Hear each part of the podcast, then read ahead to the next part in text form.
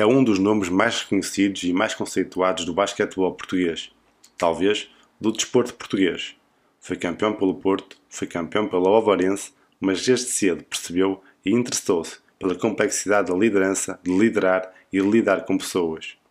Por causa disso, fundou a Teamwork, empresa a que se dedica em exclusivo desde 2003 para prestar consultoria e ajudar gestores, líderes, empresários, treinadores e formadores a optimizarem o processo de liderança e a tirarem o melhor partido das pessoas.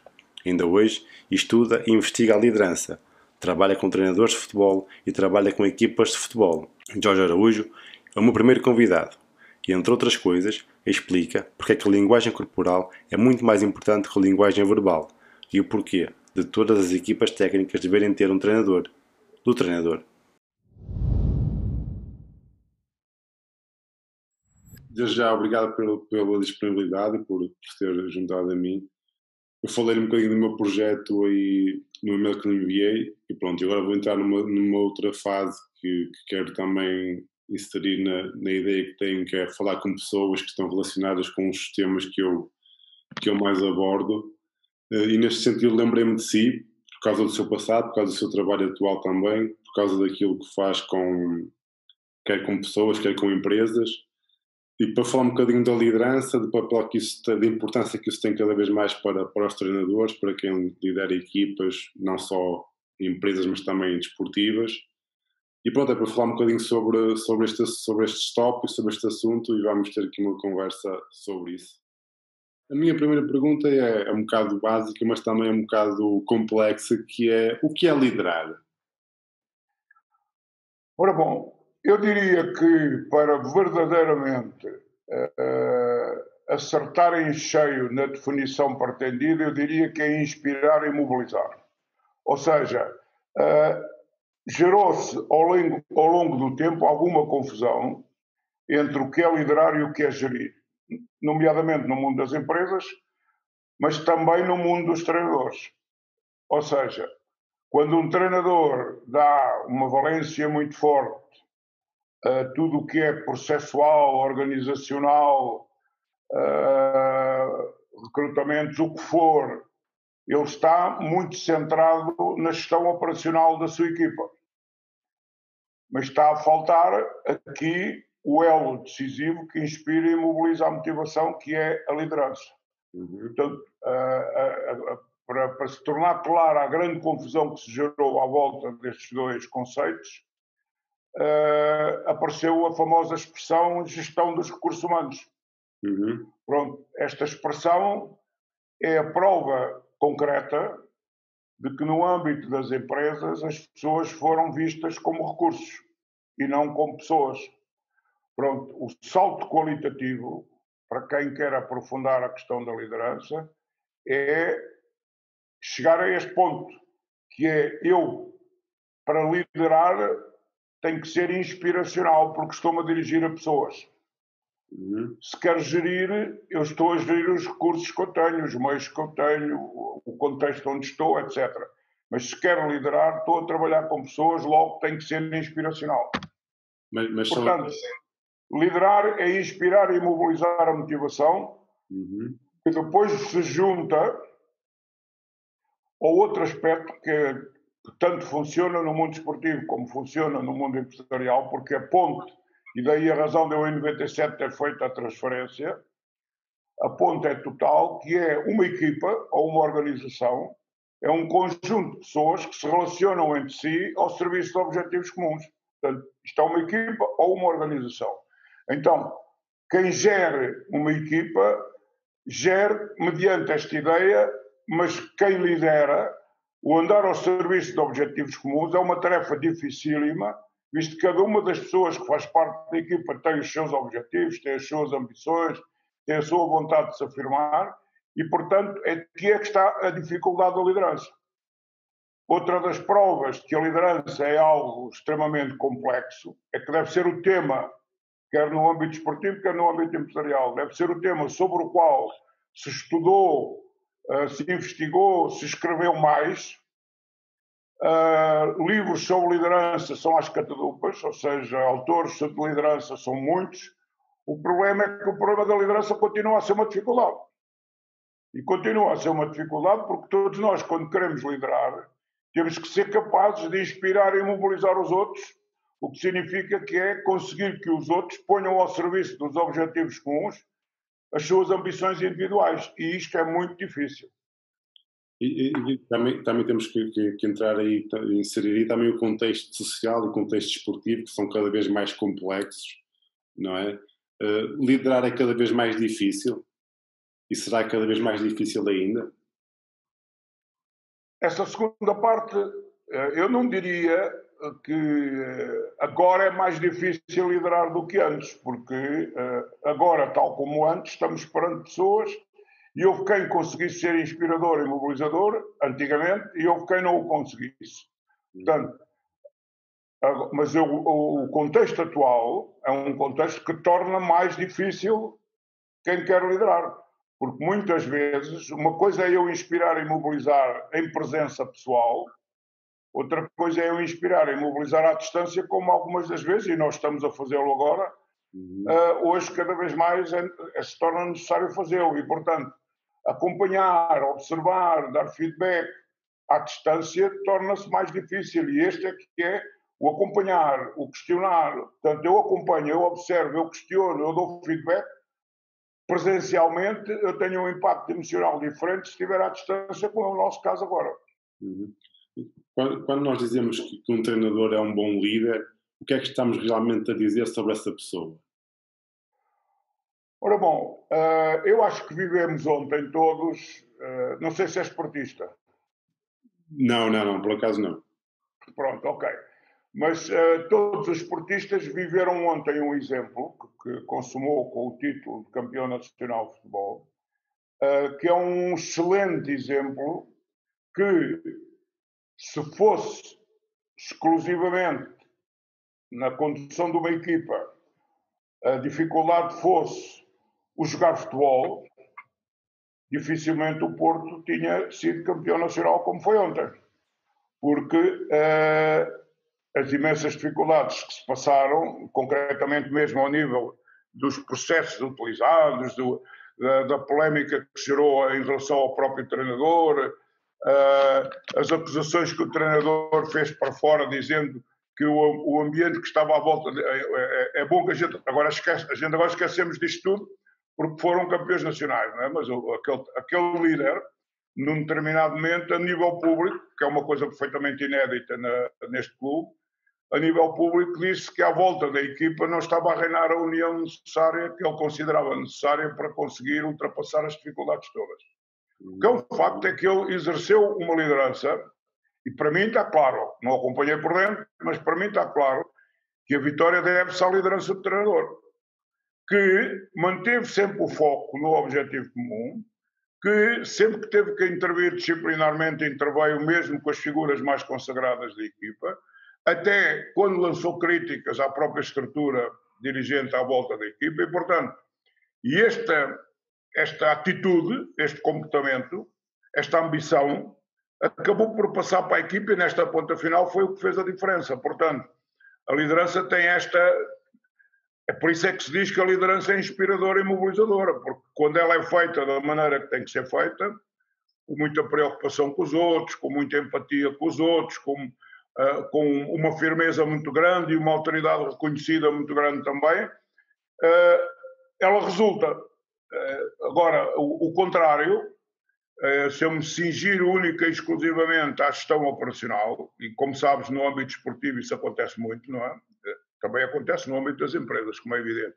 A razão principal do trabalho da minha empresa é ajudar a esse nível, porque as empresas também se a tese de que a gestão empresarial resolvia o problema na, no que respeitava ao trabalho com pessoas saiu, saiu errada, não é? Não, não funcionava.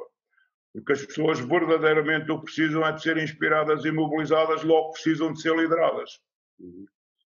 Já falamos, você fala muito em inspirar e mobilizar, mas pode haver vários tipos de líderes ou os líderes, mesmo sendo diferentes, têm sempre características comuns a eles?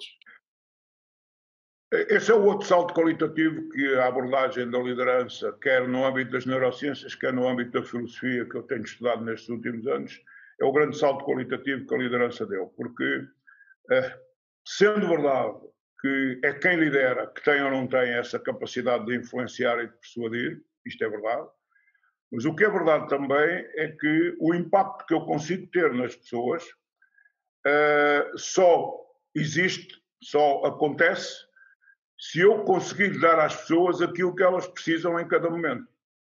Ou seja, individual e coletivamente, eu tenho que dar àqueles com quem estou a trabalhar, e quando digo dar, tenho que influenciar aquilo que elas precisam. E está diretamente ligado à tua pergunta dos estilos de liderança. Porquê? Porque, de um modo geral, de todos os investigadores que estudaram a liderança, o, um dos mais conhecidos, que é aquele com, na base com, com que eu trabalho, do Daniel Goldman, fala de seis estilos de liderança. Ora, nenhum de nós tem como estilos dominantes os seis. Uh, cada um de nós tem, no máximo, dominantes desses seis, quatro, dois. Uhum. Então, a liderança agora aqui é fácil perceber mais um desafio, que é se de repente a pessoa ou as pessoas com quem eu estou a trabalhar precisam que eu tenha uma atitude e um comportamento com elas referente a um estilo com o qual eu não me sinto confortável, e eu digo, não, eu tenho este estilo, eu continuo sempre a utilizar o meu estilo, eu não vou conseguir mobilizar as pessoas se funcionar assim. Então, este é o outro salto qualitativo, que é as características que estávamos a falar que os líderes podem ter, são as mais variadas. Obviamente, quase de certeza que eu, eu tenho determinados, destes seis estilos, tenho dois que muito cedo consegui identificar e depois trabalhar os outros quatro, porque este é que é o problema de quem lidera. É que tem que descobrir quais são os quatro estilos em que está menos confortável e tem que os treinar, tem que se preparar. Porque num determinado momento, aqueles com que está a trabalhar vão precisar que eu faça com eles uma coisa na qual eu não gosto ou não estou confortável. Mas eu, se não fizer, não consigo mobilizá-los. Tens filhos? Não, não. Tens filhos? Não. Quem tem filhos já se apercebeu disto também, não é? Principalmente se já tem mais que um, que é uh, a percepção rápida de que aquilo que está a fazer com o filho não pode ser aquilo que vai fazer com o outro, porque eles estão a precisar de coisas diferentes. Uhum. E agora, eu estou mais confortável a fazer com um. Repara o drama disto mesmo na paternidade. E é, eu tenho um filho que funciona muito. Eh, no meu caso, tenho uma filha só, mas estou a dar um exemplo. Eu tenho um filho uh, com quem um estilo determinado com o qual eu me sinto muito confortável funciona perfeitamente. E, portanto, eu gosto muito daquele filho, porque aquele filho não me obriga a esforço nenhum. Eu faço com ele aquilo que eu gosto de fazer. Mas tenho outro filho que me pede um estilo completamente oposto e não é aquele que eu tenho como dominante. E uma primeira reação minha, negativa, pode ser eu gostar menos do outro filho, porque o outro filho obriga-me a sair fora da minha zona de conforto. Quando tu estás a liderar pessoas, este é permanentemente o desafio. E, e repara, é um desafio que pode criar perversidades incríveis, não é? Que é tu preferenciares aqueles com quem o teu estilo preferido funciona e hostilizares os outros com quem o teu estilo preferido não funciona, em vez de fazeres aquilo que qualquer líder tem de fazer. És tu que te tens que adaptar. É o líder que se tem que ajustar e que tem que adaptar por conseguir dar às pessoas aquilo que elas precisam em cada momento. Isso também que acaba de dizer vai, vai um bocadinho uh, bater num, num, ponto que eu também reflito bastante, que é ainda há um bocado a ideia de que os líderes são nascem, não é que não se fazem, não se fazem.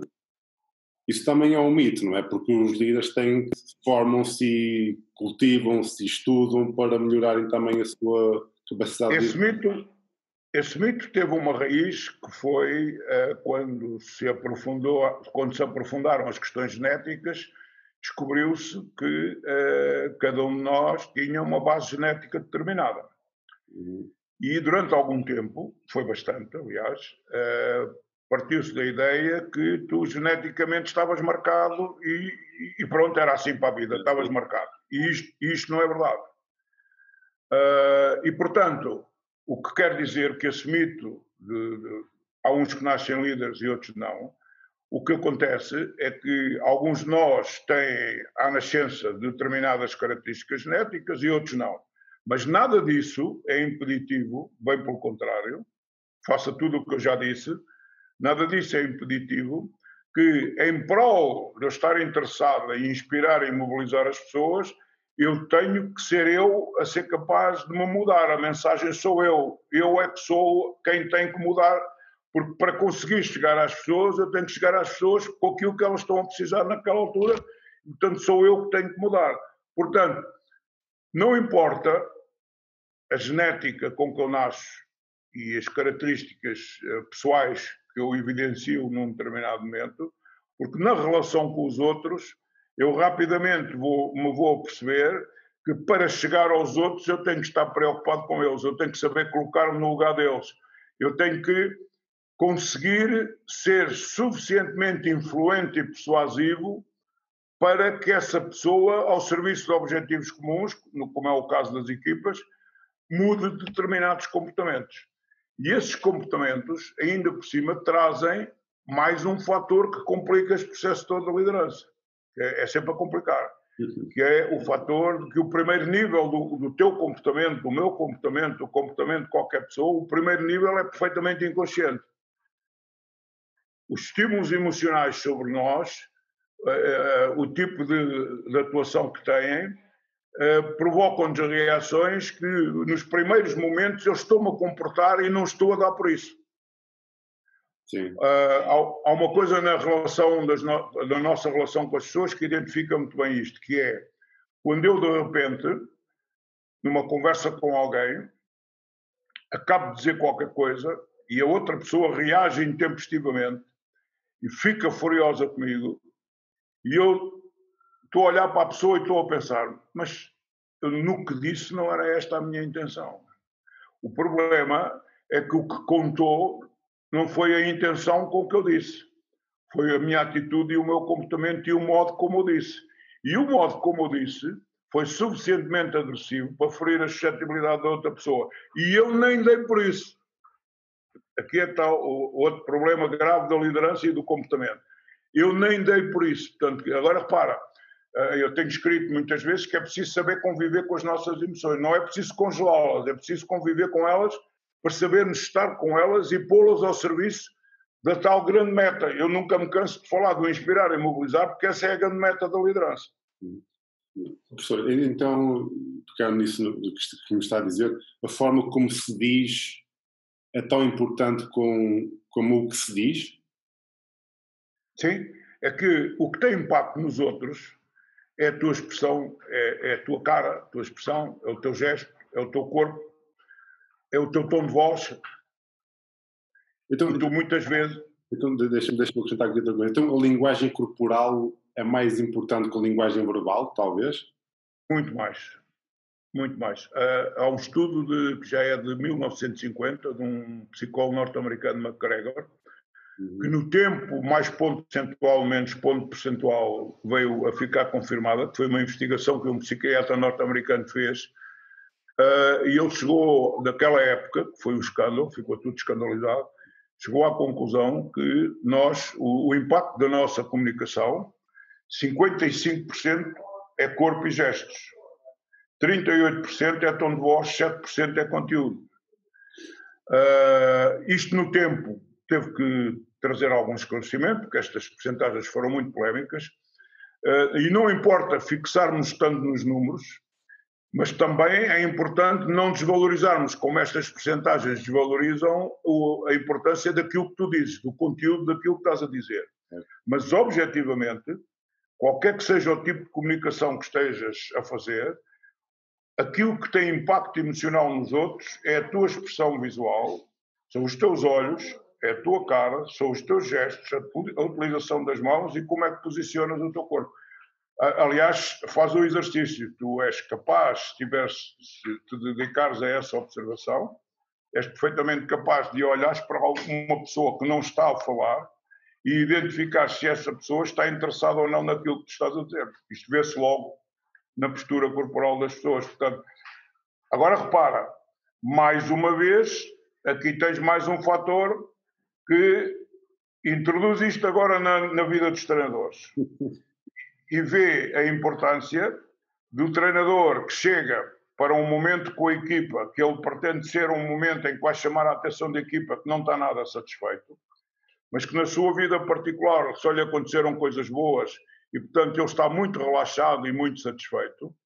E ele aparece todo sorridente e todo relaxado para ter uma intervenção com a equipa, que é uma intervenção que deveria, deveria ser pressionadora e, portanto, deveria ter uma expressão corporal e facial completamente oposta àquela que ele está a utilizar. O efeito emocional é desastroso, porque tu estás a chamar, a tentar chamar abruptamente, ou melhor, a pensar que estás a fazer isso a chamar a atenção daqueles a quem te estás a dirigir e a todo o teu corpo e a tua cara e os teus gestos estão a transmitir precisamente o contrário. Aliás, tu tens um outro exemplo muito giro que a gente viveu quando as telenovelas começaram, foi a diferença entre as telenovelas que apresentavam dramas e nós sentíamos a emoção dramática dessas telenovelas e as telenovelas que a, a pretenderem ilustrar um drama só nos faziam rir porque era tão ridícula a interpretação. Portanto, tu tinhas artistas, isto, os venezuelanos, os mexicanos, fizeram telenovelas em que a falta de capacidade emocional e, a pouca, eram pouco convincentes num ponto de vista emocional dos atores, dava como origem que estavam a interpretar um drama e faziam-nos rir. Que era precisamente a emoção contrária àqueles que eles pretendiam. Portanto, isto é de uma importância transcendente na relação de quem trabalha com pessoas. Agora entrando um bocadinho na, mesmo na parte do, dos, dos, treinadores, da, da liderança de, de, equipas no futebol, no, no, enfim, no desporto em, em, geral, a capacidade de liderança já é tão ou mais importante do que o conhecimento tático e técnico da modalidade? Uma coisa não pode anular a outra, mas há algo que o treinador tem que perceber, é que sempre que aumenta o contexto emocional, sempre que a pressão, a exigência e o rigor se tornam muito condicionantes. Uh, dentro deste quadro, as emoções daqueles com quem eu estou a trabalhar estão muito sensíveis. E se estão muito sensíveis e eu não tenho a minha atuação condizente com essa sensibilidade e não consigo dar às pessoas, naquele momento preciso, aquilo que elas precisam, que é, no fundo, é assim: tu observas alguém, ou equipa, ou uma pessoa, e dizes a última coisa que este alguém ou esta equipa precisa neste momento é que eu desato para aqueles gritos e a chateá-los, porque eles já estão completamente no buraco. Portanto, o que eu tenho que fazer agora é, de alguma forma mais relacional e mais compreensiva, aproximar-me deles e, e, nessa aproximação, de um ponto de vista relacional, conseguir alguma influência, porque se faço o oposto, o efeito é contrário. E é exatamente o contrário. Quando eles precisam de uma intervenção enérgica e tu apareces todo sorridente e todo relaxado e todo relacional, é exatamente a mesma coisa. Estás a obter o efeito absolutamente contrário daquilo que é a tua intenção. Uhum.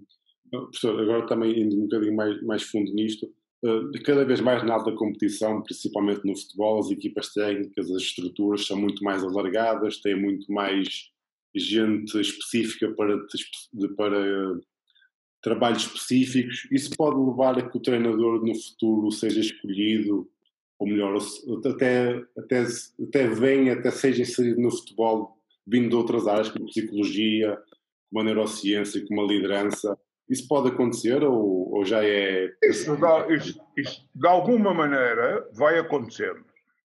Agora, eh, aliás, há 30 ou 40 anos, não sei se tu recordas, capaz, como és mais novo, és capaz de não te recordar há 30 ou 40 anos emergiu no futebol, e também um pouco no basquete, mas não no nosso, mas no basquete europeu e norte-americano, principalmente no basquete soviético também, emergiu o aparecimento nas equipas, junto dos treinadores, dos psicólogos. Uhum. Uh, a questão foi que eles não perceberam qual era a função deles. Porque a intervenção de alguém a esse nível tem que ser com o treinador. Exatamente. E o, o buraco, entre aspas, em que se meteram os psicólogos, é que eles armaram em líderes da equipa e começaram a fazer intervenções diretas com os jogadores.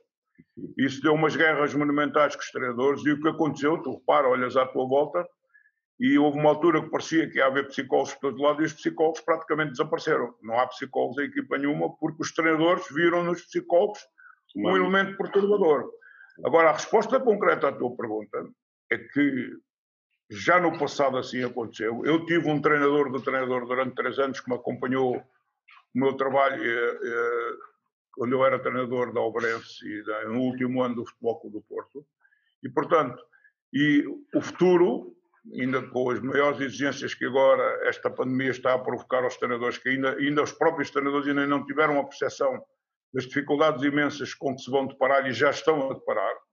Deixa-me só dar-te este dado. Há dias eu estava a falar com um treinador de futebol e estava-lhe a dizer assim, porque eu, como converso com muitos e alguns procuram-me para conversar sobre estas coisas, e eu disse-lhes assim, Tu não estás a entender ainda a razão objetiva porque é que as equipas, depois da pandemia e neste futebol que está agora a, a acontecer, estão a sofrer tantos gols das bolas paradas. Ainda não, isto não te chamou a atenção.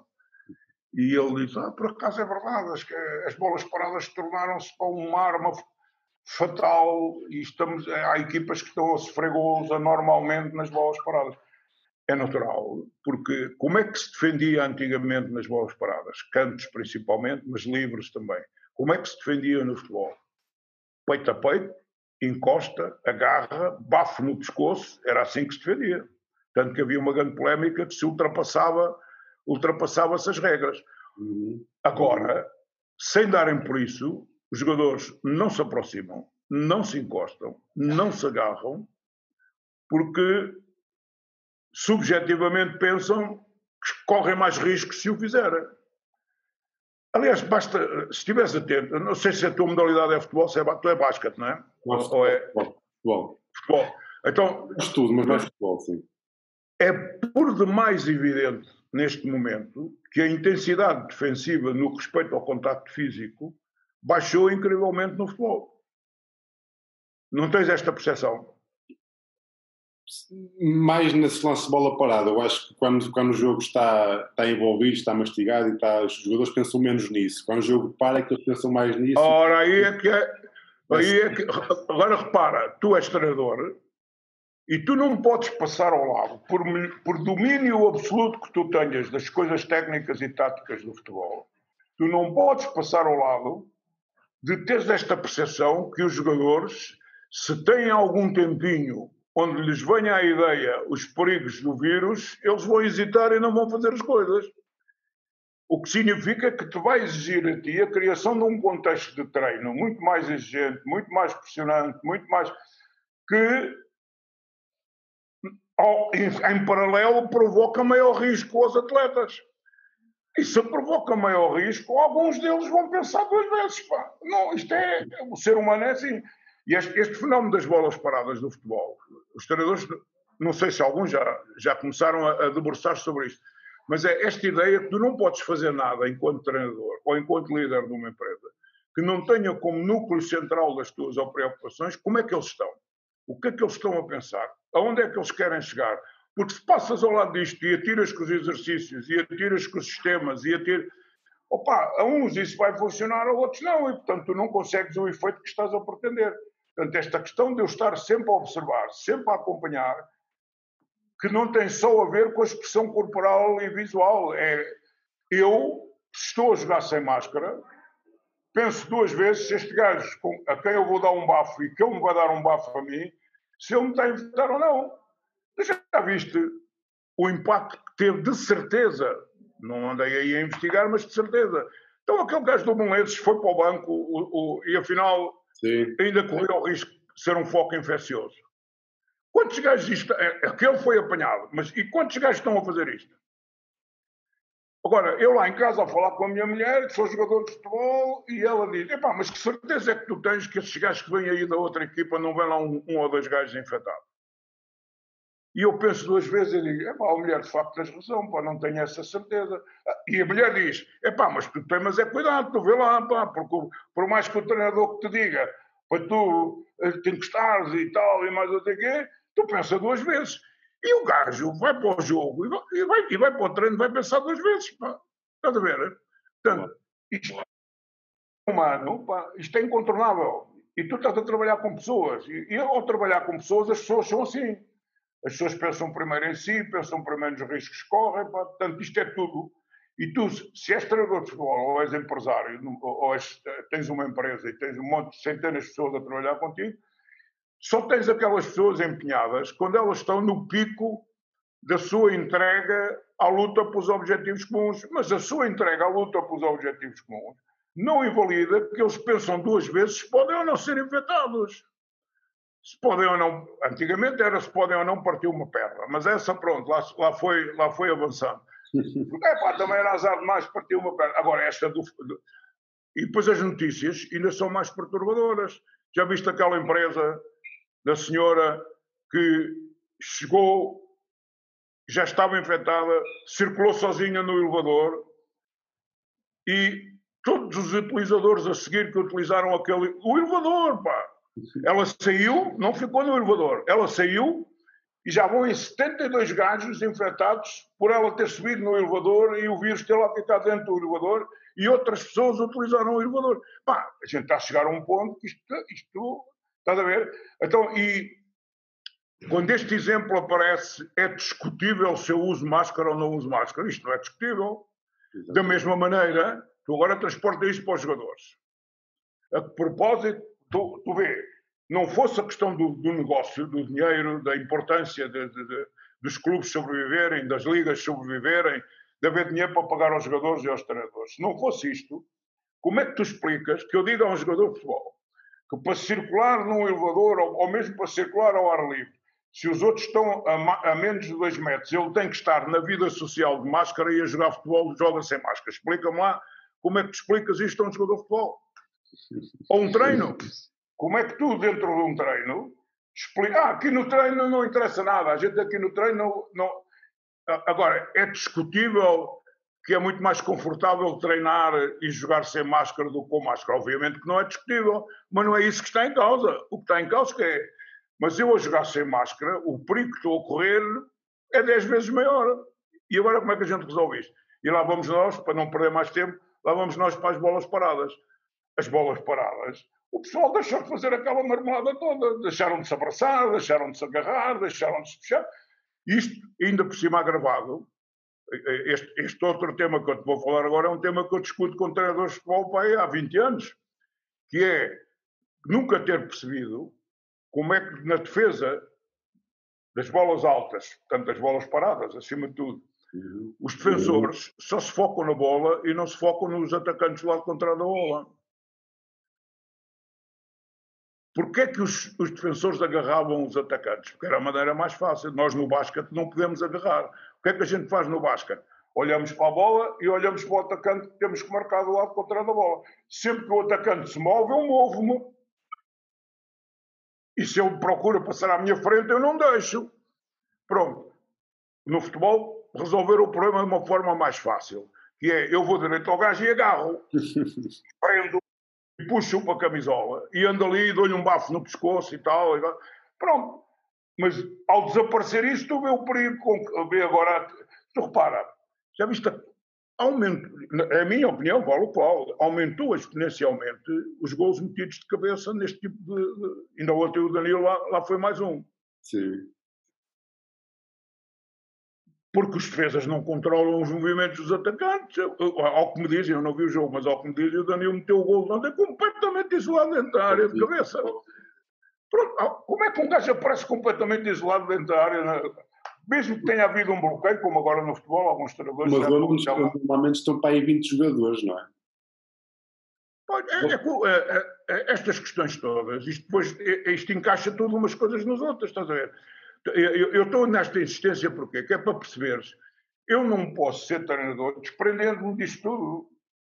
Porque eu estou perante pessoas e o pessoal passa um bocado ao lado, que é cada jogador lá em casa, a mulher diz 30 mil coisas, pá. E, e a malta diz, ah, mas aquilo entra-lhe para um ouvido e sai-lhe por outro. É conforme. Algumas sim, outras não. e, portanto, a influência que isto tem é uma influência incrível. Porque agora a gente qual era a questão? A questão que gerou esta conversa toda, qual era? A questão era que já, já me perdi também. Mas também não interessa. Era aquilo de se os treinadores podem ser das áreas da, psicologia, do Ah, exatamente, exatamente. As equipas técnicas, ainda bem que retomaste essa pergunta, porque essa pergunta é demasiado importante para passar ao lado da minha resposta. As equipas técnicas, de uma vez por todas, têm que ser compostas. Os treinadores principais, quando compõem uma equipa técnica, têm que ter uma preocupação central.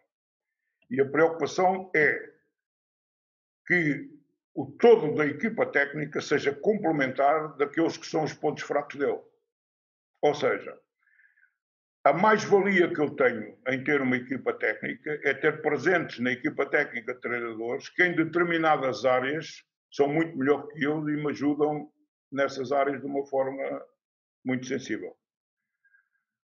Aquilo que eu vou vendo, sabes que eu a brincar dizia a muitos colegas meus no Ascat antigamente, dizia-lhes assim, tu não tens adjuntos, tu tens guarda-costas, porque esse pessoal que anda contigo parecem os guarda-costas, acompanham-te para todo lado, estão sempre dois passos atrás de ti mas eu não os vejo ter uma intervenção ativa, nem no treino, nem nos jogos, que justifique uma presença tão maciça. Portanto, este é o salto que é preciso ser dado relativamente às equipas técnicas. É as equipas técnicas têm que ser complementares do treinador e dentro de cada equipa técnica tem que haver gente que em determinadas áreas é, é mais experiente, principalmente mais experiente, ou mais sabedor. Eu lembro-me de ver na equipa do Chicago Bulls a famosa equipa de Chicago Bulls da NBA, que foi campeã durante cinco anos, o Phil Jackson, treinador principal, contratou um treinador já veterano chamado Tex Winter, e o Tex Winter era um especialista de um ataque.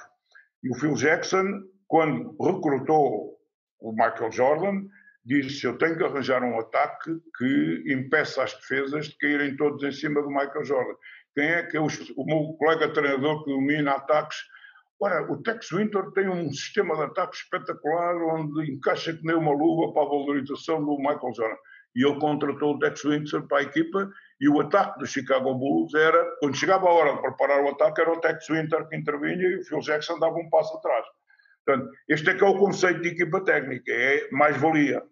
Uhum. Como sabes, na generalidade das vezes não é isso que acontece. Ou seja, a equipa técnica é um, pronto, é gente boa, acompanhante. Basta que vejas isto para perceberes, mais uma coisa, para perceberes as pessoas. Já ouviste de certeza colegas treinadores dizer isto, que é o perigo de levar para a equipa técnica um gajo que queira o meu lugar. Sim. Só que a perversidade desta afirmação é a seguinte: um gajo que quer o meu lugar é um gajo que sabe, é um gajo experiente, é um gajo ambicioso e é um gajo, se eu tiver uma relação saudável com ele, me pode ajudar. Qual é o problema de querer o meu lugar? É humano, desde que ele não ande para ali a intrigar. Ah, mas eu ando ali sempre com aquela ideia, o gajo um dia, se eu me distraio, o gajo ocupa o meu lugar. E, portanto, esta frase conduz-me para quê? Para ter comigo pessoas que não querem o meu lugar. E as pessoas que não querem o meu lugar não contam ponto a bola, como eu costumo dizer. No fundo, são acompanhantes não acrescentam nada. Tu olha para as equipas técnicas e diz assim: o que é que dentro, qual é o. São três, são quatro, são cinco, o que é que eles acrescentam? Claro que agora o tempo trouxe algumas especializações, não é? Exatamente. Eu, quando tive aquele período com o Jorge Simão em Braga, havia lá um treinador, um, um colega vosso, que a única tarefa que ele, que ele fazia era aquele controle de esforço uh, o trabalho dele no treino todo era, para no fim, apresentar este, os, os, índices de fadiga dos jogadores, etc. Aquele trabalho, o trabalho dele era exclusivamente aquele. Que é um, é um acrescento de uma mais-valia, não é? Mas há um, há um trabalho que eu ando a dizer há anos, já dizia no basquete, e vivi isso durante três anos como treinador de basquete, e digo agora no futebol. Há um trabalho no futebol que é decisivo, que é a pessoa da tua equipa técnica, ou que, não sendo da tua equipa técnica, acompanha treinos e jogos que te acompanha, que te vê atuar de um ponto de vista de liderança e que te questiona e que te dá feedback, mas faz este trabalho só contigo. O, aquele, o, o meu treinador, treinador durante três anos, os jogadores passavam a vida a pedir conselhos e tal, e ele dizia: Não, se quer eu dou-te o um nome de um colega meu e um colega meu. Agora, eu aqui estou só a trabalhar com o treinador, não trabalho com os jogadores. Estás a ver? Portanto, o treinador precisa de ter ao seu lado alguém que, observando a forma como ele atua, lhe diz: qual foi o objetivo desta tua atitude? Ah, foi este assim, foi aquele assado. Mas olha que o efeito que tiveste foi precisamente contrário. Não tiveste esse efeito, tiveste um efeito. Portanto, este trabalho de observação que tem a ver depois com aquilo que nós estávamos a falar de, do, do, visual, do corpo, de, que é eu, eu de fora estou a perceber melhor os teus comportamentos do que tu lá dentro.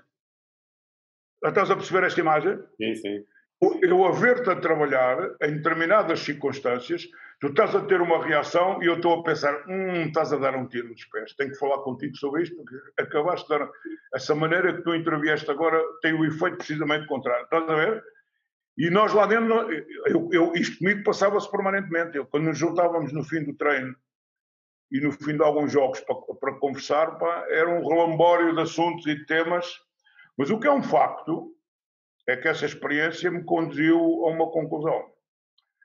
Todo o trabalho do meu treinador do treinador, que era um psicólogo de organizações, que familiarmente era meu irmão, uh, esse trabalho é um trabalho extremamente importante para me fazer refletir sobre o que eu estou a fazer. E foi tão importante, eu fui campeão na Obrense, uma das razões que fui campeão na Obrense, quando passei do Futebol do Porto para o Obrense, foi o trabalho que ele fez comigo durante uma época extremamente difícil, com uma composição de equipa extremamente difícil. Eu, se não tivesse o suporte dele, e já era um treinador com experiência, já tinha uma data de anos de treinador de futebol do Porto, uh, eu não tinha sido capaz de vencer porque ele observava coisas e fazia-me refletir coisas. Se eu estivesse sozinho, eu não conseguia.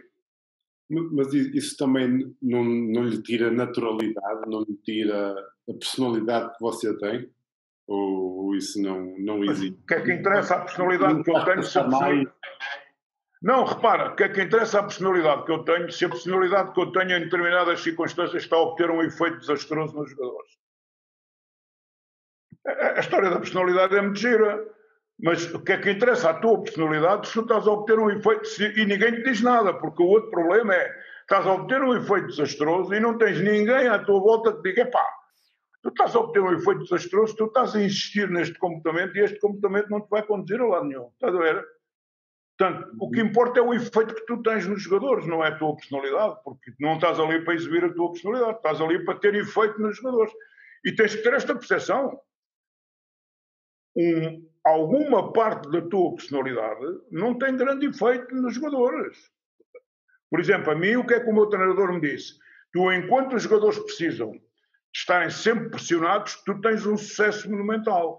Mas quando os jogadores precisam de uma aproximação, de uma relação mais, mais algo mais relacional, tu és um desastre, tu nunca te aproximas e foges ao contacto com os jogadores. E os jogadores às vezes precisam desse contacto. Estás a ver? Eu não tinha esse contacto. Era apertar, apertar, apertar, apertar e era até ver, era até partir. Este treinador, o treinador disse-me isto. E isto, é um, para um treinador já consagrado, é uma lição monumental. Eu estive a ver os teus resultados ao longo das épocas todas que tu és treinador e tu tens muito mais sucesso percentual nos primeiros seis meses da época do que nos últimos três. Embora algumas vezes ganhas alguma coisa nos últimos três. Mas muitas vezes ganhas alguma coisa nos últimos três, já de um ponto de vista penoso, porque a equipa na parte final arrastou-se, apesar de tudo, já tinha alguma vantagem e ganhou. Mas. E, e sabes onde é que ele, a razão que ele encontrava para isto? É que se havia um momento em que eu tinha que estar mais próximo dos jogadores, era nos últimos três meses. E eu não conseguia. E eu fugia a, essa, a, a esse contato. Portanto, isto para perceberes, eu adorava fazer aquele trabalho todo que eu fazia, porque aquilo, eu achava que aquilo é era a minha personalidade. E era. O problema é que o efeito que eu tinha às vezes era contrário. Exatamente. Professor, eh, agora também a outra questão que é, atualmente os resultados são, como é que eu são dissecados muito mais repentinamente. Não é? Estamos, os treinadores estão muito mais obrigados a ganhar mais rápido que, do que nunca, talvez. Essa urgência de ter bons resultados, de ganhar, não é prejudicial à formação de, de líderes? A formação e, a, e até a ter, até ao, ao, desempenhar esse cargo de liderança. Mas repara, uh, os resultados provém da possibilidade das equipas chegarem a, um a uma determinada dinâmica coletiva, que foi por demais evidente nas declarações e nas atitudes e comportamentos do Porto destes últimos meses, mas se puxares lá atrás os mesmos jogadores e a mesma equipa, e naquela altura estivesses atento como eu estive, observavas que havia claríssimas cisões entre, entre os jogadores da equipa do Porto. E agora, este é que é o jogo.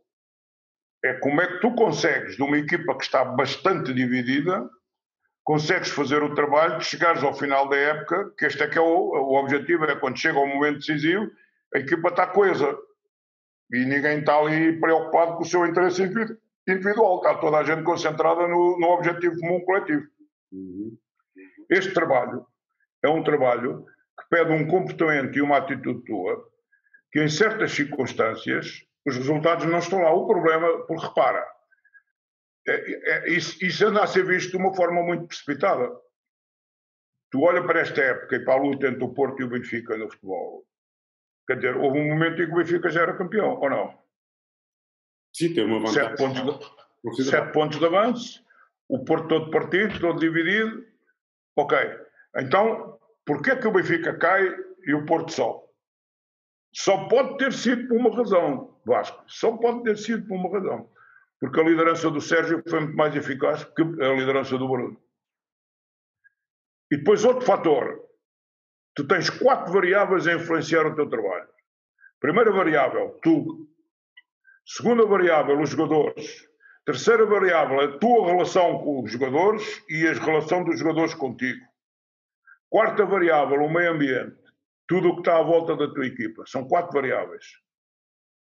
O que é que, na minha opinião, a partir de certa altura, arrebentou, por melhor treinador que eu fosse, do plano processual, onde é que o Bruno acabou por falhar? Ele não conseguiu ser inspirador. E como não conseguiu ser inspirador, a equipa partiu-se toda. Mas partiu-se toda. Qual foi a razão? Os casos, uns atrás dos outros, que foram acontecendo naquele clube. Não tens a percepção disso? Sim, sim. De um tempo para cá, o ambiente. Não tens a percepção que agora foi o advogado, depois daqui a bocado é o presidente, depois daqui a bocado é esta acusação, depois é agora, agora, agora vai preso, agora não vai preso, agora é erguido, agora já não é erguido. Isto tudo, nomeadamente para os presidentes que estão sempre presentes com os jogadores. É, depois tens este dado, tens, tens este dado interessante também para, para ponderar. É evidente que se for ao teu serviço e a apoiar a coesão da equipa, a presença constante do presidente pode ser boa. Mas também se for uma presença perturbadora, já visto que é o presidente aparecer e estar ali e o pessoal a comentar e o pessoal a dizer. É, vamos lá ver. O meio ambiente não ajuda nada ao Bruno é isso que eu estou a dizer. Uhum que é o outro fator que tu tens que controlar, porque se não o controla, estas quatro variáveis interpenetram-se, são complementares, estão sempre a influenciar-se umas às outras. Isso também vai, vai, vai de encontro precisamente àquilo que eu ia perguntar a seguir, que é normalmente a liderança ao treinador. O treinador tem que ser o líder, etc, etc. Mas numa organização, num clube, é são precisos outros líderes, porque há mais cargos, há dirigentes, há um presidente, há um diretor desportivo, enfim, há, outra, há outras formas de, de, liderar também. Vemos dirigentes de futebol, neste caso, essa capacidade e essa sensibilidade para serem bons líderes de projetos? Eu não, não vejo, mas eu acho natural que não veja e acho natural que eles não estejam preparados porque nunca, nenhum deles, que eu saiba, teve o um mínimo de preparação para aquele desempenho daquela tarefa. Ou seja, mas deviam estar. Tu tens um desporto, tu tens um desporto profissional em Portugal de uma extrema exigência com a formação de treinadores, uma extrema exigência com a formação de jogadores e uma lacidão completa no que respeita aos dirigentes, pelo simples facto de serem uma empresa, pelo simples facto de fazerem o que tiverem feito, são dirigentes, mas são dirigentes, e lá, vamos, lá vamos nós, são dirigentes com responsabilidades, não só de gestão, porque se a responsabilidade deles fosse só de gestão operacional, mas é que quando eles se misturam com a equipa, automaticamente eles passam, estás a ver? E portanto, quando tu tens permanentemente um presidente misturado com a equipa e com o treinador, há uma coisa que tu não podes desligar: é que o líder daquela equipa, no que respeita à inspiração e à mobilização daqueles jogadores, é o treinador. Então, se ele se quer misturar com a equipa, ele é um complemento do treinador no que respeita ao trabalho com os jogadores a este nível. Quando ele quer juntar-se com os jogadores, quando ele quer fazer preleções aos jogadores, quando ele intervém depois de uma derrota, eh, ele está a sobrepor-se ao treinador. Quando ele se sobrepõe ao treinador, o treinador nunca mais recupera a autoridade que perdeu por causa dessa atitude do presidente. E, portanto, os jogadores, quando olham para o treinador, dizem: está bem, está bem, mas está mais que evidente que aqui quem manda é o gajo e, portanto, tu aqui não contas para a tua bola. Estás a ver? Este é o, é o problema fatal da, da, da, incompreensão do que é um processo, porque no desporto profissional, isto agora fazendo a ponto com as empresas, mas ao contrário, no desporto profissional, o treinador é o CEO, o presidente do clube é o presidente do conselho de administração. Estás a perceber? Todas as empresas têm um presidente do conselho de administração e têm um CEO. O CEO é o executivo. O presidente do conselho de administração é o, o global. Um presidente de um clube é um presidente de um conselho de administração. Em quantas empresas é que tu vês o presidente do conselho de administração a intervir todos os dias junto da empresa? Nenhuma. Nenhuma, se for uma, se for uma empresa. Ora, tens aqui, tens aqui uma lição que o desporto profissional devia aprender, devia aprender rápido. Mas a outra lição é que as pessoas que dirigem nas empresas têm uma formação muito especializada para fazer esse processo de gestão. Tu ainda não conseguiste encontrar um exemplo de dirigentes esportivos que tiveram grande sucesso enquanto responsáveis das suas organizações, das suas empresas, que depois tenham conseguido, porque misturam as coisas e não conseguem perceber qual é o papel deles. Podiam ser extremamente úteis se não se, não se misturassem, não é? Esta tendência de quererem ser eles os líderes diretos dos jogadores rebenta com o treinador. Uhum. Norte-americano, que foi onde eu me formei, isto é impossível. O treinador principal é o CEO, e enquanto for merecedor da confiança, a única pessoa que dirige os jogadores é ele. E que intervém com os jogadores. O, o, presidente quer fazer uma intervenção, faz uma intervenção à parte com o treinador. Não vai para o balneário falar com os jogadores sobre pontos ao treinador. Mas, mas Isto é está, claro com a tua, está claro com a tua experiência de treinador ou não? Sim, eu falo mais porque cada vez mais o desporto norte-americano é um exemplo nisso, porque tem, tem o dono, por exemplo, na NBA as equipas têm o dono, mas também tem o diretor-geral, tem o diretor de equipe, o diretor Ora, técnico. O que, é que, o que é que matou o Chicago Bulls no, no auge da sua glória? Este filme que tu agora andas a ver na, na Netflix. Sim, sim, já vi, já vi, sim. Pronto. A partir de certa altura, o diretor-geral, o treinador eu respeitava mas repara, eu, eu ia aos arames, o diretor-geral tinha uns ciúmes monumentais do Michael Jordan. E o Michael Jordan, com todo o seu poder, gozava com o diretor-geral à frente de toda a gente. E o diretor-geral não descansou enquanto não tomou, não tomou ele sabia, para, repara o jogo, aquele nível, estamos a falar ao super nível que a gente aponta sempre como modelo. Sim, sim. Aquele, filme, aquele filme ilustra isto de uma forma claríssima. O que é que o, o diretor-geral congeminou para tirar com o Michael Jordan de bola fora, como grande provocação? Convencer o Phil Jackson que aquela era a última época e que estava na hora dele passar para outras funções e tal, e tal, e tal, e tal.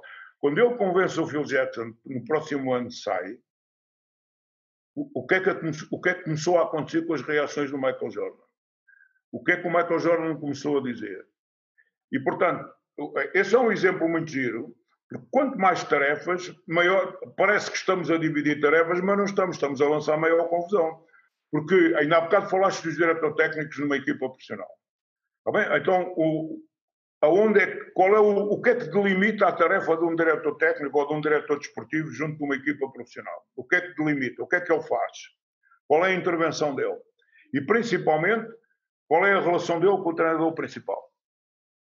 Claro que isso tudo tem que ser, tem que ser bem conjugado, mas, mas a ideia que eu tenho é que neste, neste momento, e em Portugal também é um exemplo disso, é que os treinadores têm demasiado peso. Os treinadores praticamente decidem tudo que se passa numa equipa de futebol. Isso tem, tem, tem vantagens, também tem muitas desvantagens, que é cada vez mais, são cada vez mais, mais vezes despedidos, há cada vez mais mudanças nas equipas, e isso depois também cria na equipa, nos jogadores, instabilidade, na organização também cria instabilidade, e os clubes nunca sabem muito bem por onde é que é um ir, porque sempre Então que... recuperemos, então recuperemos o que estávamos a falar há bocado das equipas técnicas, que eu acho que é isso que a gente tem que recuperar. Uhum. E recuperemos a imagem de CEO, e recuperemos que há um treinador determinado que vai ser o CEO desta equipa profissional. Mas este CEO sabe que, de um ponto de vista operacional, precisa de alguém com uma determinada experiência e com uma determinada capacidade em áreas como inclusive, eu posso admitir a do recrutamento, por exemplo, onde uh, ele não é tão forte assim.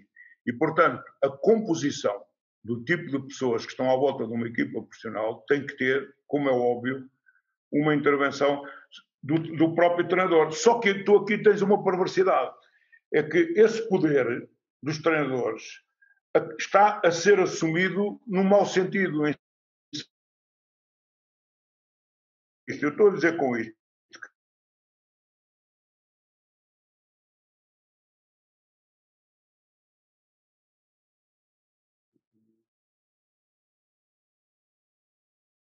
que um treinador profissional só tem vantagens de ter um excelente diretor técnico, mas um excelente diretor técnico não tem nada a ver com o trabalho que o treinador está a fazer com a equipa e com os jogadores. Tem a ver com tudo que está à volta da equipa e o suporte da equipa. Ora, eu, treinador, sou o mais interessado em ter um diretor.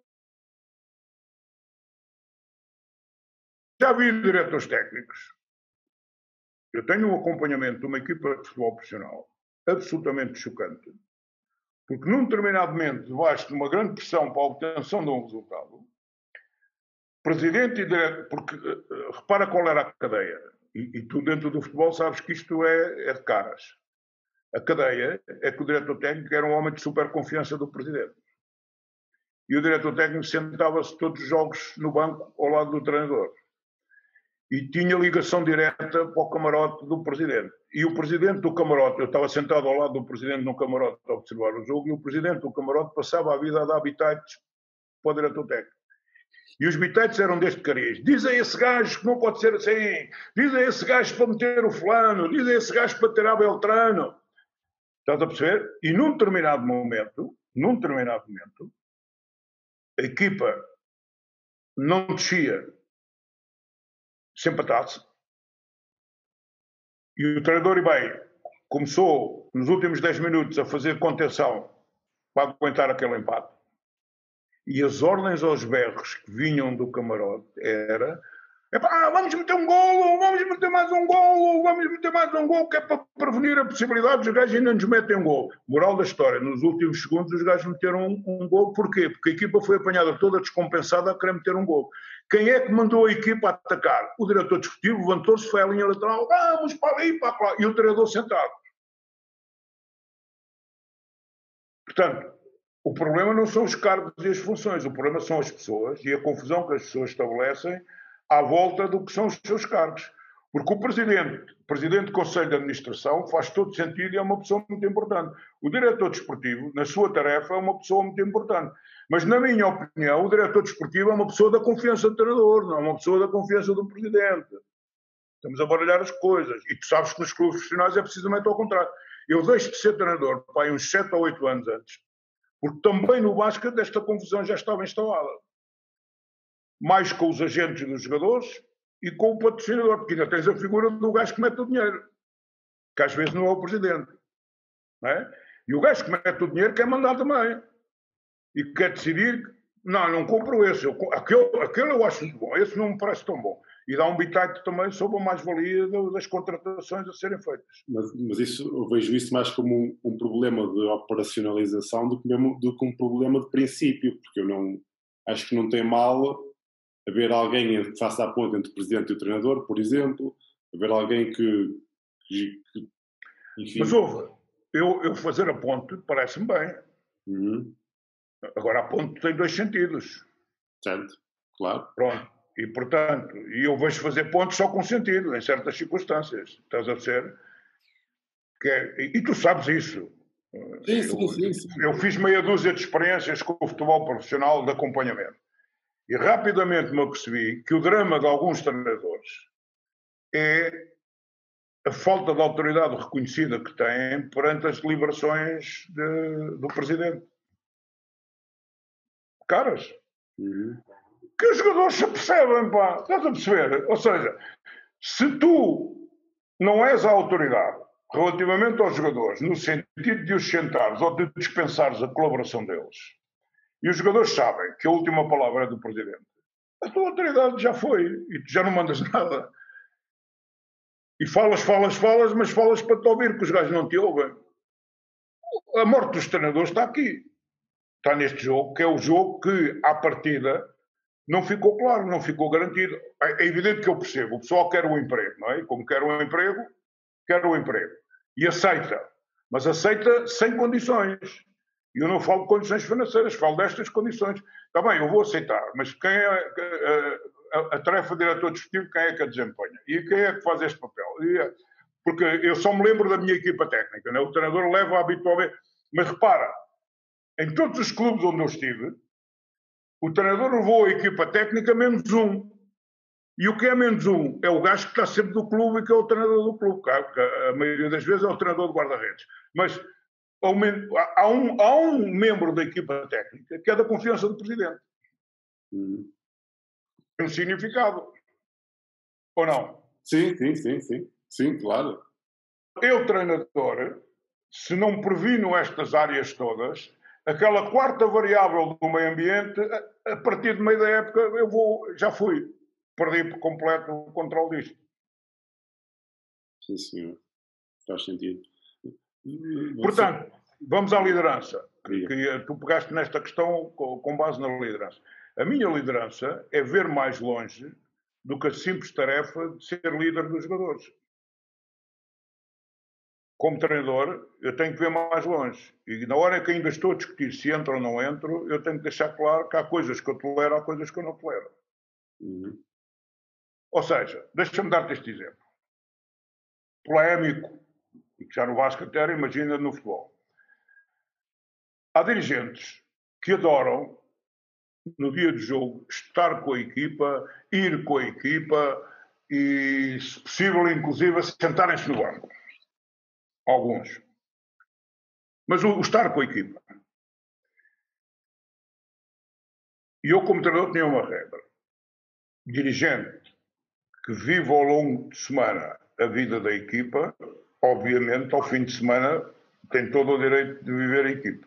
Dirigente que durante a semana ninguém o conhece nem ninguém o viu e que ao fim de semana quer entrar no balneário, não entra no balneário. Uma guerra do Arco da Velha que mais capaz de imaginar, não é? E guerra porquê? Porque se isto é interpretado deste, e, e, tu olhas à volta e sabes que no futebol, já no Vasco acontecia, no futebol acontece também. É que os, alguns presidentes querem fazer este tipo de vida com as equipas é, não aparecem em treino algum, que esta é a grande diferença. Tu vês todos os dias o Pinto da Costa no treino, todos os dias. Pode ser entrar e sair, mas os jogadores vêm-no todos os dias. Estás a perceber? Esta é a grande diferença. É, então, se está todos os dias, é um membro da equipa. Se não estás todos os dias, não é um membro da equipa, é uma visita. E uma visita não vai no autocarro, nem vai para o balneário. Estás a perceber? Sim, sim, Agora, sim, isto é tudo complicado e são todos, às vezes, são tudo tiros nos pés do treinador. Mas isto tem que ser pensado. Porque lá mais para a frente, eu estou-te a dar este exemplo. O presidente impôs ao diretor desportivo que a equipa tinha que meter mais um gol e o treinador estava a fazer precisamente o contrário. E eu depois, no fim, disse ao treinador: Tu tiveste a percepção do que aconteceu, tive. Então, pronto, então estamos entendidos. Pá. Percebes? Isto é assim.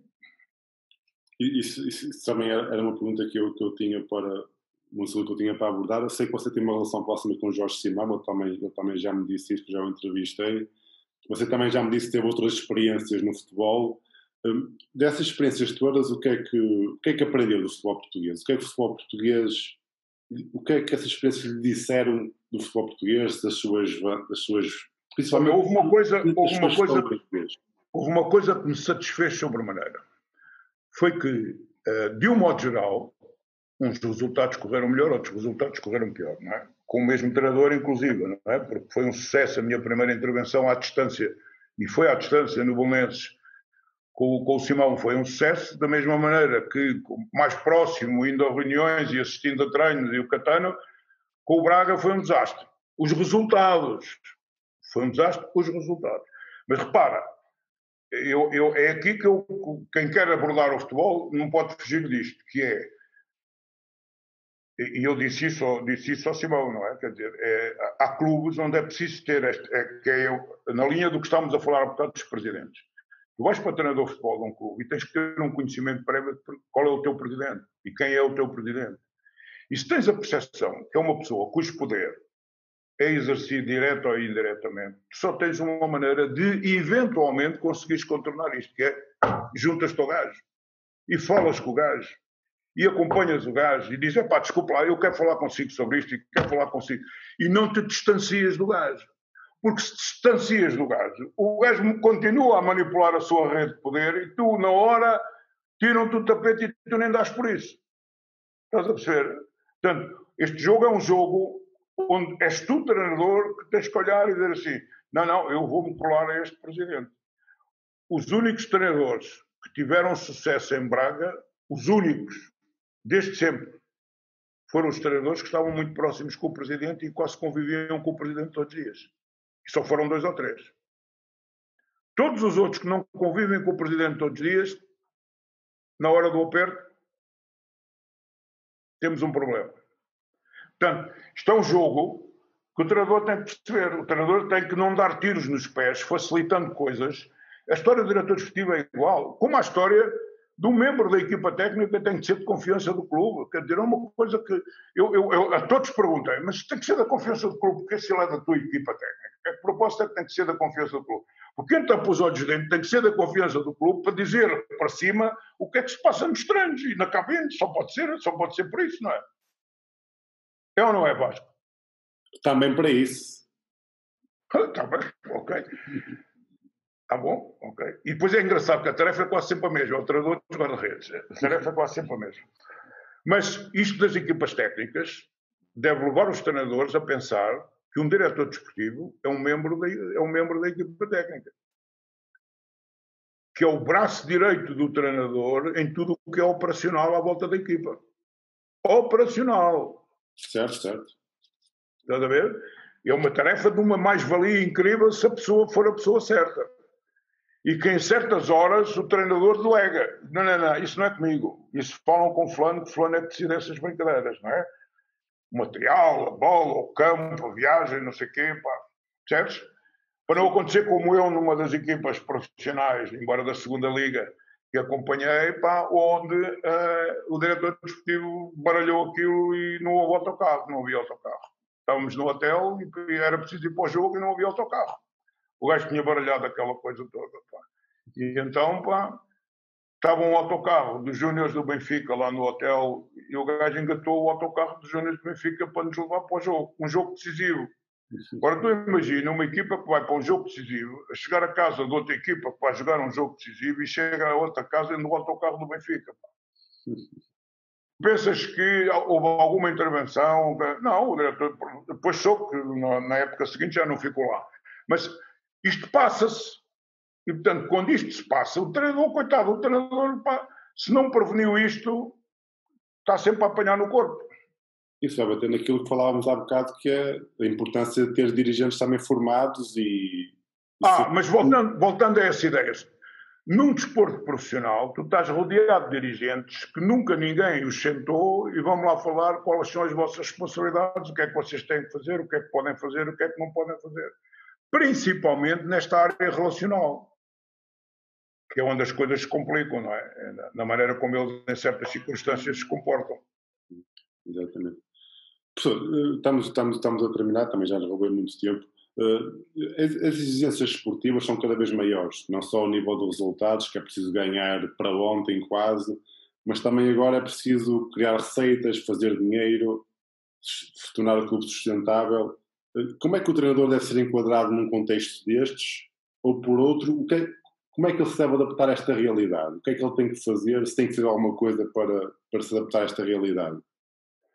Eu acho que eh, acabámos de estar a falar eh, num dos aspectos que se relaciona com isso, que é a função do diretor desportivo. Uma das mais-valias que o diretor desportivo tem que integrar ao lado do treinador é essa preocupação. Porque tu repara, um excelente diretor desportivo, a dado passo, diz ao treinador: epá, temos que levar dois ou três jogadores à empresa tal, pá, porque eu tenho ali uma hipótese de obter um patrocínio, pá, isto é muito importante, arranja aí um momento e escolhe os dois ou três jogadores e trabalha em conivência com o treinador. O treinador não tem que estar a pensar nisso, senão o treinador, é a mesma história, que chegamos a essa conclusão no que respeita à equipa médica. Mas mesmo no que respeita à equipa médica, o grau de inter... os médicos não podem, junto de uma equipa profissional, fazer aquilo que lhes dá na real gana e dizerem e deliberarem. Eu, eu já no basquete tive grandes discussões com os médicos porque o médico dizia, ah, ele tem um princípio de entorse, ele não pode treinar nem jogar. Ó oh, oh, doutor, vamos lá ver. Eu vou falar com o jogador, o jogador é que me vai dizer a mim, se ele sente que tem condições. Ah, você não faça uma coisa dessas, porque ele tem um princípio de uma entorse. Está bom, mas nós estamos a falar de esporte de alto rendimento, nós estamos a falar de superação. Portanto, estamos a falar de superação. Você tem que bocado está-me a dizer que um jogador tem uma dor de cabeça, bem, que não pode jogar porque tem uma dor de cabeça, que é isto eu percebo a sua posição de médico, mas a sua posição de médico junto de uma equipa profissional não é um médico de clínica geral. Você não é um médico de clínica geral, você é um médico de atletas especializados. E estes atletas especializados, eu, eu, eu tive jogadores ao mais alto nível, tive um jogador que o médico lhe disse: Tu não podes jogar porque o teu joelho está em risco, de, dentro em breve o teu joelho bloqueia. E o gajo diz: Você está a dizer bem, é o meu joelho, e como é o meu joelho, eu vou jogar, porque a equipa precisa e eu hoje vou jogar. Um americano jogou com um pé, pá, o, tinha feito, é, não é uma entorse de primeiro grau, é uma entorse imensa. O, o, médico queria, tu não podes jogar. Não, você está enganado, eu vou jogar. O que eu quero é que você me arranje esse pé. Você vai-me apertar esse pé para o pé caber dentro da bota. E eu vou jogar. Estás a perceber? Este jogo é um jogo que tem que ser também ganho pelo treinador. Porque senão entra-te ali um médico, não conhece lado nenhum e o gajo começa a deliberar como médico clínica geral e tu de repente estás feito. Este jogador não pode treinar, aquele jogador não pode treinar e tu estás pendurado. Se isto for assim, tu estás pendurado a dar passo, porque os jogadores, repara, foi só num, mas num dos clubes era clara a conivência dos jogadores com o médico. E o jogador que não queria treinar só tinha que ir ao médico e dizer: Oh, doutor, isto hoje não está nada bom, pá. isto hoje não está nada bom. Preciso que você diga ao treinador que eu não estou em condições e tal diga lá, diga lá qualquer coisa que eu tenho e tal, mas eu... E aquilo era limpinho. Os gajos não treinavam porque o médico deliberava que não treinavam. Tu achas que isto é enquadramento para um treino de uma equipa profissional? Não é. Portanto, tu repara, tu não tens que ser médico, mas tu tens que ser influente o suficiente para ditar as regras aos médicos. Tu não tens que ser diretor desportivo, mas tu tens que ser influente o suficiente para ditar as regras ao diretor desportivo. Tu não és presidente, mas tu tens que ser influente o suficiente para que o presidente precisa, eh, perceba alguns dos teus comportamentos e atitudes. Que é a história que eu digo aos treinadores de formação, com miúdos de 12 anos e com miúdos de 10 e 11 anos, que é, vocês andam-se a esquecer do, do elemento mais importante à volta de uma equipa de miúdos de 10, 11 anos, que são os pais. Se não fazem um trabalho próximo com os pais, vocês, na maioria das vezes, têm nos pais um, um obstáculo. Porque se o pai delibera que o filho não vai treinar, o filho não vai treinar. Ora, se vocês não explicaram ao pai qual é o compromisso que o miúdo tem e não comprometeram o pai que dentro deste compromisso ele tem que ser um aliado do treinador, se vocês não fazem isto, o pai está-se borrifando.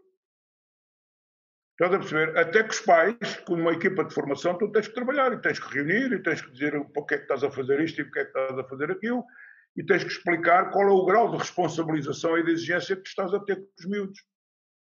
É muito mais difícil do que parece esta história de ser treinador, sabes? É, é mesmo, é mesmo. E, e, pegando nisso, na sua opinião, o que é que um treinador deve, deve estudar para ser um bom líder? Acima de tudo, deve praticar. Ou seja, sem experiência, sem ter passado pelas coisas, dificilmente vai conseguir chegar lá. Ou uhum. seja, que é ultrapassar a fase académica. É fundamental ter formação académica. Mas é fundamental não ficar alienado que por ter formação académica está pronto. Por ter formação académica tem conhecimento. Enquanto não tem experiência, não tem sabedoria. E a sabedoria é que vai fazer a diferença no exercício. E, portanto, a, nos Estados Unidos não há graus de treinadores. Não há primeiro grau, nem segundo grau, nem terceiro grau. Nos Estados Unidos há treinadores adjuntos e treinadores principais.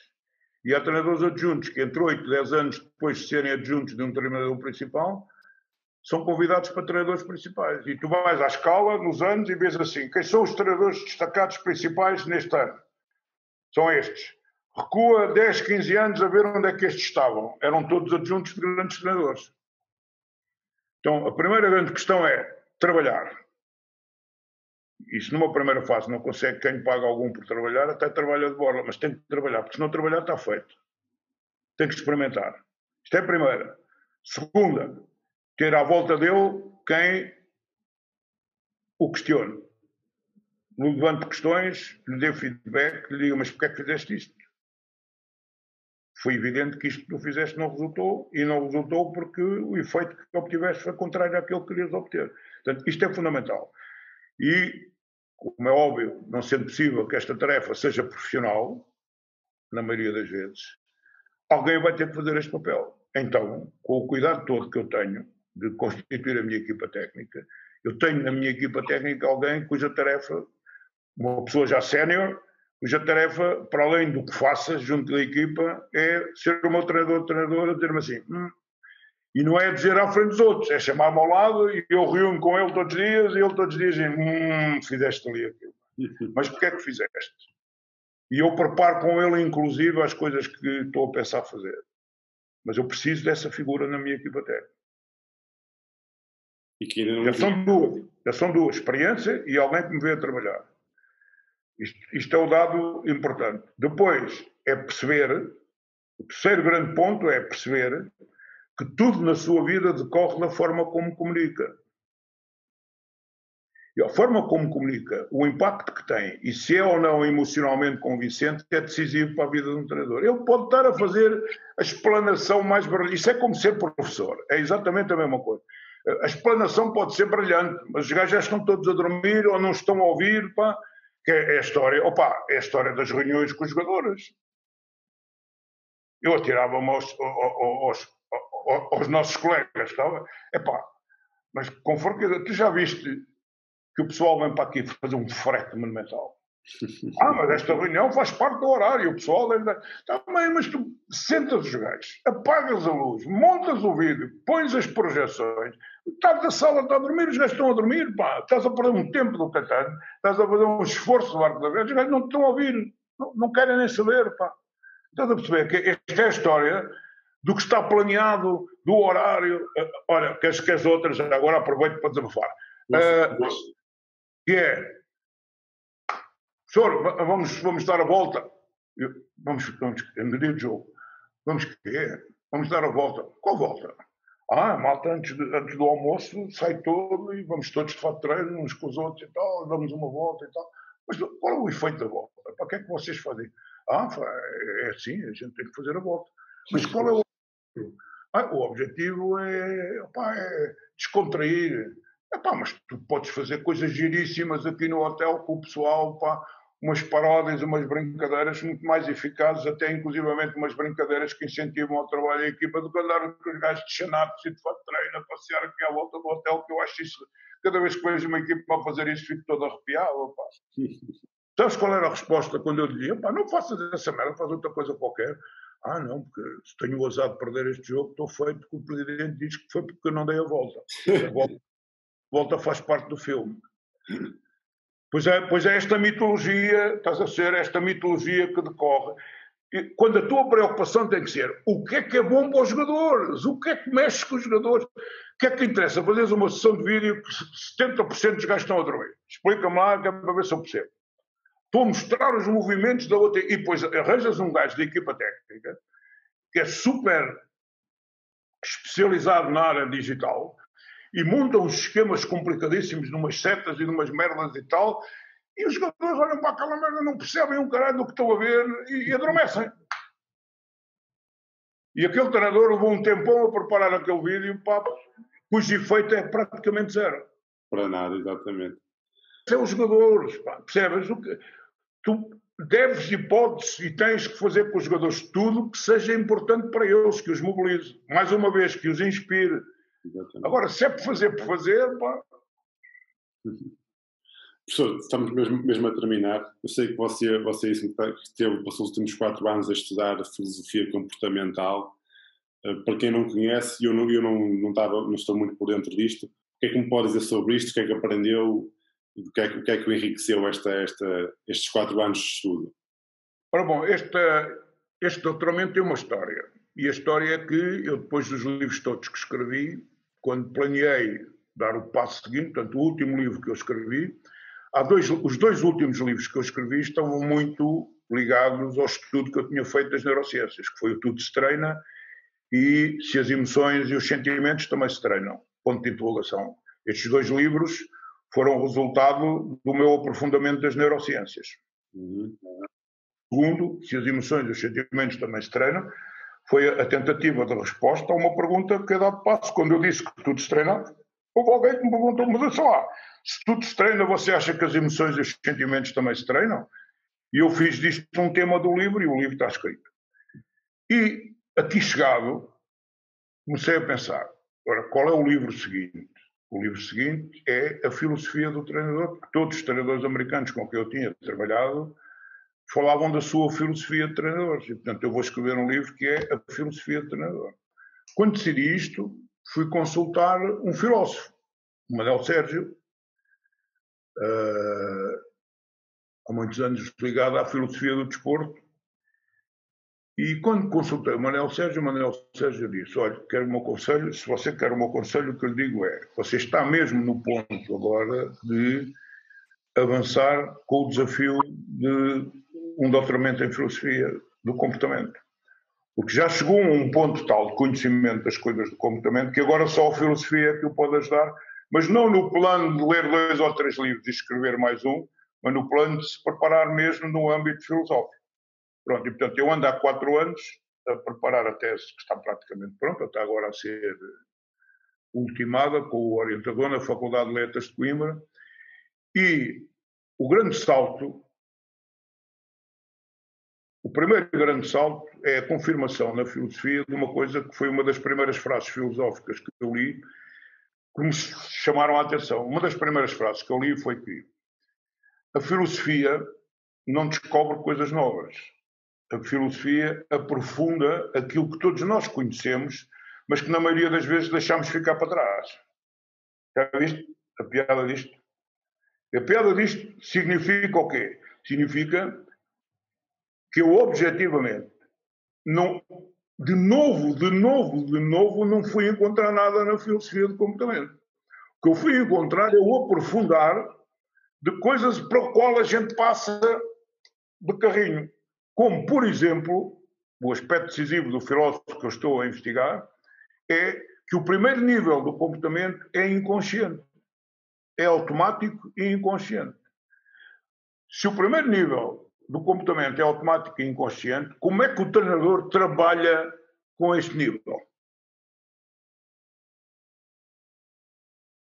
Este é um mistério à volta do qual eu ando. Estás a perceber? Que é então, como é que eu intervenho com este nível? Eu só posso intervir com este nível se observar e acompanhar jogador a jogador e a equipa no seu todo e os puser perante atitudes e comportamentos que tiveram que foram perfeitamente inconscientes e de que eles não tiveram percepção, e eu digo, mas vocês tiveram e isto foi prejudicial.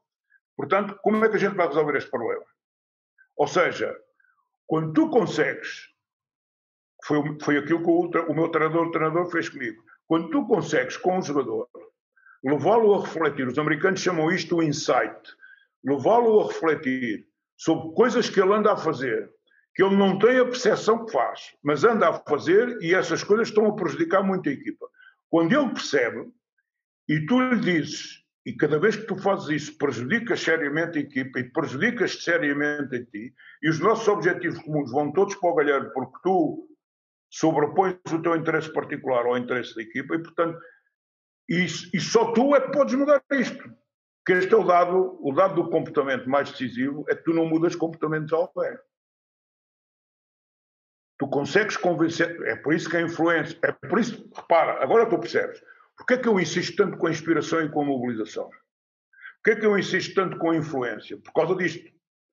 Se tu não tens influência, não és inspirador, não és mobilizador, não consegues levar o jogador a perceber. É de facto, eu tenho aqui uma coisa, o gajo já me explicou, eu já percebi, eu tenho que mudar isto, tenho que fazer um esforço. E entre ele e eu, vamos fazer ali uma negociação para que aquilo mude ao serviço da equipa. Mas enquanto tu, treinador, não tens a percepção deste primeiro nível do comportamento, é, e outra coisa do, do, do comportamento também muito interessante, que é, que tem tudo a ver, e então basquetebol e futebol tem montes disto, que é o visível e o invisível. Tu há coisas que olhas e não vês. Isto para um atleta pode ser fatal. E porquê é que isto acontece? Porque tu só quando olhas com muita atenção é que vês. Mas olhar com muita atenção é muito cansativo. É por isso que tu, quando estás muito concentrado a ouvir alguém ou ouvir qualquer coisa, ao fim de 20, 25 minutos, começa a ficar muito cansado e começa a ter tendência a fazer outra coisa qualquer. Quando o problema ao contrário, se eu estou a falar com alguém, eu sei que ao fim de 25, 30 minutos, essa fadiga vai vir e eu tenho que inventar aqui uma maneira de prender a atenção. Então, tu, treinador, tens que prender a atenção dos jogadores. Mas tens que ter esta percepção. Se eles estão permanentemente atentos ao que tu estás a dizer e a fazer, os gajos lá para os 25, 30 minutos começam a ficar um bocado cansados de ti. Então tu tens que criar uma variante qualquer nesse momento. Isto é uma coisa que eu adoro falar com os treinadores, principalmente com aqueles que são tão metódicos, tão metódicos, tão metódicos, que preparam os treinos em papéis, canetas, quatro cores, pá, e os treinos são verdadeiras obras de arte, pá, durante duas horas vamos fazer isto. E eu cada vez que vejo um treino planeado desta maneira, digo, pá, quanto tempo é que de fazer? Três horas. Ok. Se eu te disser, tu começas o treino e ao fim de dez minutos vai acontecer qualquer coisa no treino, e tu tens a perfeita percepção, se vais pelo caminho que está planeado, já foste, e tens que ver como é que tu reages. Ah, eu cumpro o plano de treino até ao fim. Então, se cumpres o plano de treino até ao fim, fica já com esta ideia a partir destes primeiros 10, 15 minutos, perdeste a equipa, perdeste jogadores, andas a meter na equipa as coisas, mas os gajos estão, estão completamente fora, porque aquilo não fez sentido nenhum. Estás a ver o jogo? Vem a pergunta sacramental, mas até eu não planeio os treinos. Claro que planeias o treino. Mas da mesma maneira que planeias o treino, planeias se isto merecer aqui uma inflexão qualquer, eu tenho que saber para onde é que me meto. E aqui entra aquilo que eu te estava a dizer há bocadinho, que é a experiência que eu já ter estado em determinadas circunstâncias, que eu ter sido adjunto e ter visto as coisas acontecerem, porque ser adjunto é decisivo. Eu nunca fui, mas ser adjunto, eu comecei a treinar com 24 anos e comecei logo como principal, mas não ser foi, adjunto... já teve, não é? não é? Não foi, mas já teve, e tendo também tem, tem... Claro, mas repara, a grande maioria dos treinadores que eu tive como adjuntos foram, a posteriori, excelentes treinadores de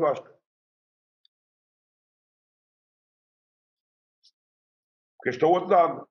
É que a minha responsabilidade é formar treinadores também, enquanto treinador principal. E o ser adjunto é uma formação de treinadores. Muito mais válida. Não é que o conhecimento académico não seja importante, que é sempre um perigo dizer isto. Mas da mesma maneira que se aprende a jogar jogando, aprende-se a treinar treinando. Não tens maneira de dar volta a isto. Uhum. Por mais conhecedor que tu sejas. Tu, academicamente e teoricamente estás super preparado, mas depois és um desastre na frente dos jogadores és um desastre. E logo começa aqui neste âmbito, que é, tu estás a ver o treino e dizes, isto não está a funcionar. Se eu continuo neste caminho, já perdi os jogadores. E vais ter que inventar, vais ter que inventar uma saída. Epá, mas uma saída, pá, tive três horas a preparar o treino e agora não cumpro o plano de treino. Estás a ver o jogo. E no jogo isto não te acontece? É evidente que sim. Quantas vezes tu liberas, vamos fazer isto, e a equipa vai lá para dentro fazer isto, e os gajos, adversários, já ultrapassaram aquela queria toda e já te mandaram. E agora o que é que tu fazes? Se os jogadores que tu preparas não estão prontos para, quando a outra equipa bloqueia aquilo que nós planeámos no ataque, eles fazerem outra coisa qualquer diferente, já foste. Sim, senhor. Professor, olha, gostei muito. Por mim ficávamos aqui mais umas horinhas, mas não, não dá nem para mim nem para si. Portanto, olha, agradecer-lhe. Uh, vamos mantendo contacto. E pronto, e é isso. Uh, adorei conversar consigo, enriqueceu-me bastante e, e obrigado.